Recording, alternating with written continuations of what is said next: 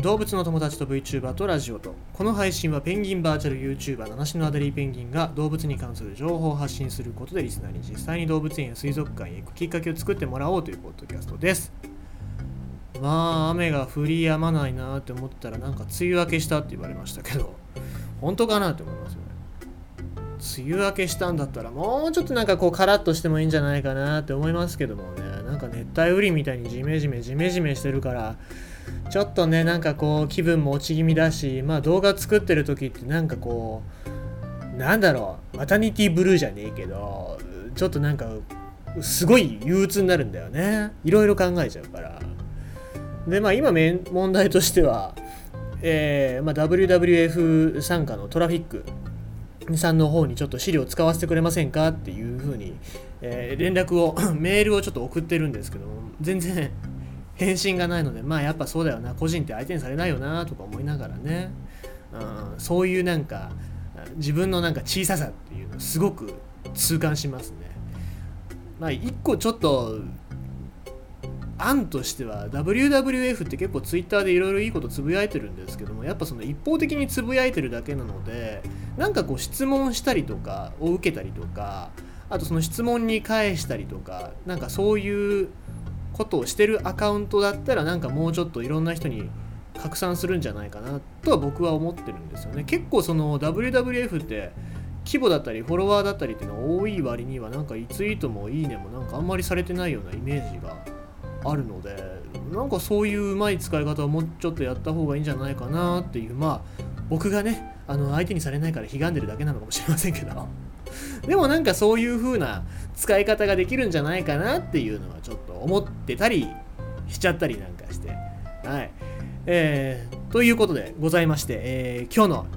ニュース、まあちょっとそれに通じるのかなっていうふうに思いますけども、えー、ナショナルジオグラフィック、ナショジオのニュースでありました、えー、熊と人間の不幸な接触事故はなぜなくならない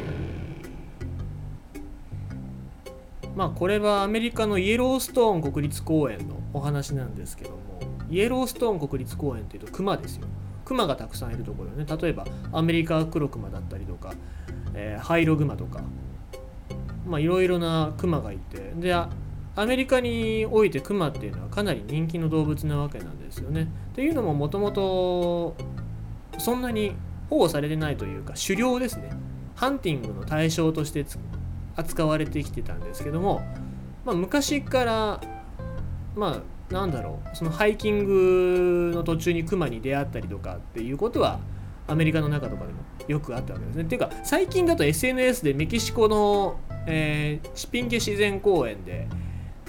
っていうとこだったらしいんですけどもクマに近づいてなんか近自分から近づいたのか偶然クマから寄ってきたのか知らないんですけどもすごい近づかれてこう触られてたりとかっていう風な映像がちょっとバズってましたけどもあれもまあちょっとやっぱルールが守れてないのかなっていうかそのクマに対しての認識っていうのが足りてないのかなっていう感じがしますよね。えー、まあこれ問題なんですけどももともとの国立公園国立公園局っていうのは1916年に設立された結構歴史があるんですけども、まあ、その時はあんまりルールだったり取り締まりっていうのが厳しくなかったそうなんですよ。だからその公園に来た人たちがクマに餌をあげてても管理してるレンジャーの人たちはま見知らぬふりをして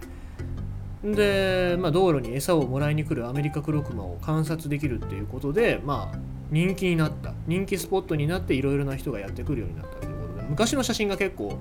このニュースに載ってるんだけどもクマに普通にこう餌あげて。でクマはその人間の、まあ、おっさんなんですけどおっさんの出てる腹にこう手かけてで餌をもらってるんですよ。まあ子供のクマなんでそんなに大きくはないと思うんですけどもでも野生動物に餌あげちゃいけないんですよね。これなんでかっていうと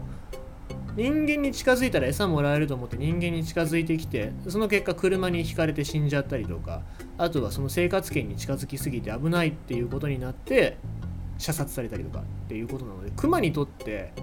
いいことじゃないんですよ。餌あげるっていうの。まあ、クマだけじゃないですよ。最近で言うとキツネですよね。日本だとキツネキタキツネがよく道路に出てくるようになってそれで引かれちゃって死んでるっていうあれは餌のやりすぎだったりとか観光客がキツネに餌をあげちゃったりとかするせいで人間に近づいてきちゃったっていうところがあるわけなんですよ。まあ、それが今アメリカの国立公園だとクマというところ。クマだったり、まあ、他の自然動物ですね。だからこのイエローストーン国立公園では72歳のばあちゃんがバイソンに近づきすぎてで角で疲れるっていう事故があったらしいんですけどもまあこれはばあちゃんが悪いですよ。完全にばあちゃんが悪いです、ねまあ、だからその距離感っていうのが全く分かってなかったんですね。でまあアメリカのこの国立公園の歴史で言いますと1967年に、えー、グレーシャー国立公園っていうところで、えー、2人のハイカがハイログマに殺されるっていう事件が起きてこれを重く見て、え、国立公園というのは、え取り締まりを徹底するようになったっていうことなんですけども、まあ、それでまあ、熊の関連で負傷したり死亡したりするっていう観光客の数は減ったんですけどもまだまだ全然なくなってるわけではないっていうことなんですね。でまあ、クマっていうのはアメリカにとって、まあ、非常に人気の生き物って言いましたけどももともとそのセオドア・ルーズベルト大統領、まあ、この大統領っていうのがもともとハンティングが好きな人だったんですけども、まあ、クマの愛好家というか、まあ、特にクマが好きで、まあ、そういうクマだったりっていうのを保護しようという活動で動いたということもありまして、えー、まあ、クマが人気。もともとテディベアっていうテディっていうのも確かルーズベルト大統領のニックネームかなんかだですけどでそれでアメリカの人たちっていうのはクマが大好きなのでクマを保護したりっていうことなんだけどもでも近づいちゃったりで写真今で言うと SNS 映えですよね。それを求めてクマに近づいてっていう人が多くなってるってことなんですよ、まあ、だから我々人間っていう我々僕は人間じゃないですけどその接触事故っていうのはなくさなきゃいけない。だから、まあ、とにかくそういうところに来る人はちゃんと徹底した知識っていうのを持ち合わせておかないといけませんよっていう、まあ、こういう啓発の今回ニュースだったわけですね。じゃあ、まあ、まず何をしなきゃいけないのかっていうと、とにかく、まあ、野生動物に餌は与えるなと。これはまず第一条件ですよ。まあ、今さっき言った通りです。まあ、次に、食べ物、まあ、食べ物を持ってくるのであれば、ちゃんと熊対策容器っていうのがあるので、その熊対策容器の中に入れなさいと。でクーラーボックスとかは簡単に開けちゃうと。で車でさえ車でさえドアを破壊して開けちゃうからそれもダメだと。なのでちゃんと対策はしましょうということです。でゴミは正しく捨てましょう。まあこれは同じような問題ですよ。であとはね遭遇した場合はちゃんと音を出しましょうと。音を出しながら、えー、移動すること。まあ熊山登る人たちは熊よけの鈴なんか鳴らしながら行きますね、まあ、そうやって熊を近づけないようにしましょうということなんですけどもあとはね出会ってしまった場合。出会ってしまった場合は対策として自分の姿を大きく見せて声を出して後ずさりをしましょうと。例えば上着を着てるんだったらそれを頭の上で大きく振ったりとか。で自分を大きく見せる、まあ、傘なんか持ってる人なんか傘を上に上げて開いたりとかしてとかね。あの棒を持ってたら棒を思いっきり振り回したりとかね。大きく見せる。で目は目は合わさない。そしてゆっくり後ずさりをすると。そういうことですね。でまあ、あとは熊対策スプレーをちゃんと持っときましょうということなんですけど、まあ、これ国立公園に入る人みんなに熊対策スプレー持っといた方が持たせてあげといた方がいいと思うんですけどね、まあ、もしかしたらそういう対策もしてるかもしれません。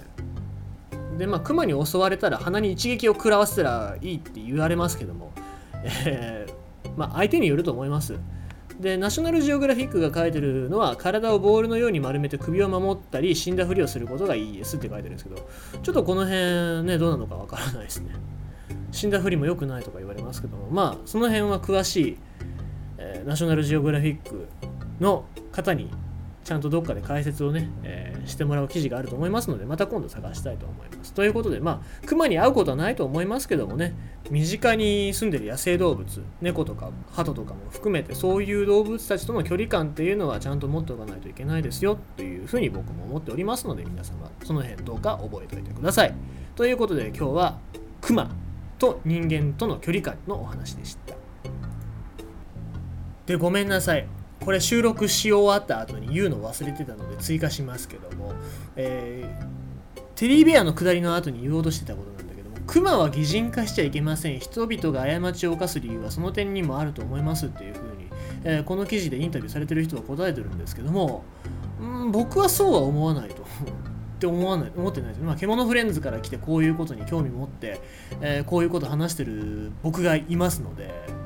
そういう人たちを取り込むためにも僕はそういう擬人化っていうのから、はいね、人がそういう自然に興味を持つのって非常にいいんじゃないかなと思ってるのでそうじゃないと思います。ねただ、えー、人はクマを人間と同一視したり自分の思いをクマに投影したりすることがあります。実際のクマは非常に厳しい生活を送ってるので人間と親しく交流する必要はない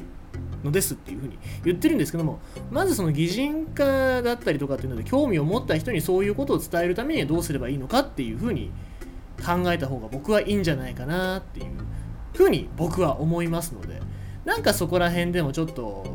こうやって現地で活動してる方々と隔たりがあるかな僕らと気持ちの隔たりがあるかなっていうのはあるんですけどもなんかこうもうちょっと僕らとそういう方々との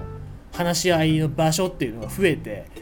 そんでその間で落としどころをつけてなんか一緒に活動していけるようなそんな世の中になったらいいんじゃないかななんて僕は思っておりますのでまあちっちゃい誰からも知られてないような僕ですけどもまあなんかいつかはそういうことになっていけるような世の中になりゃいいななんて思っていろいろやってます。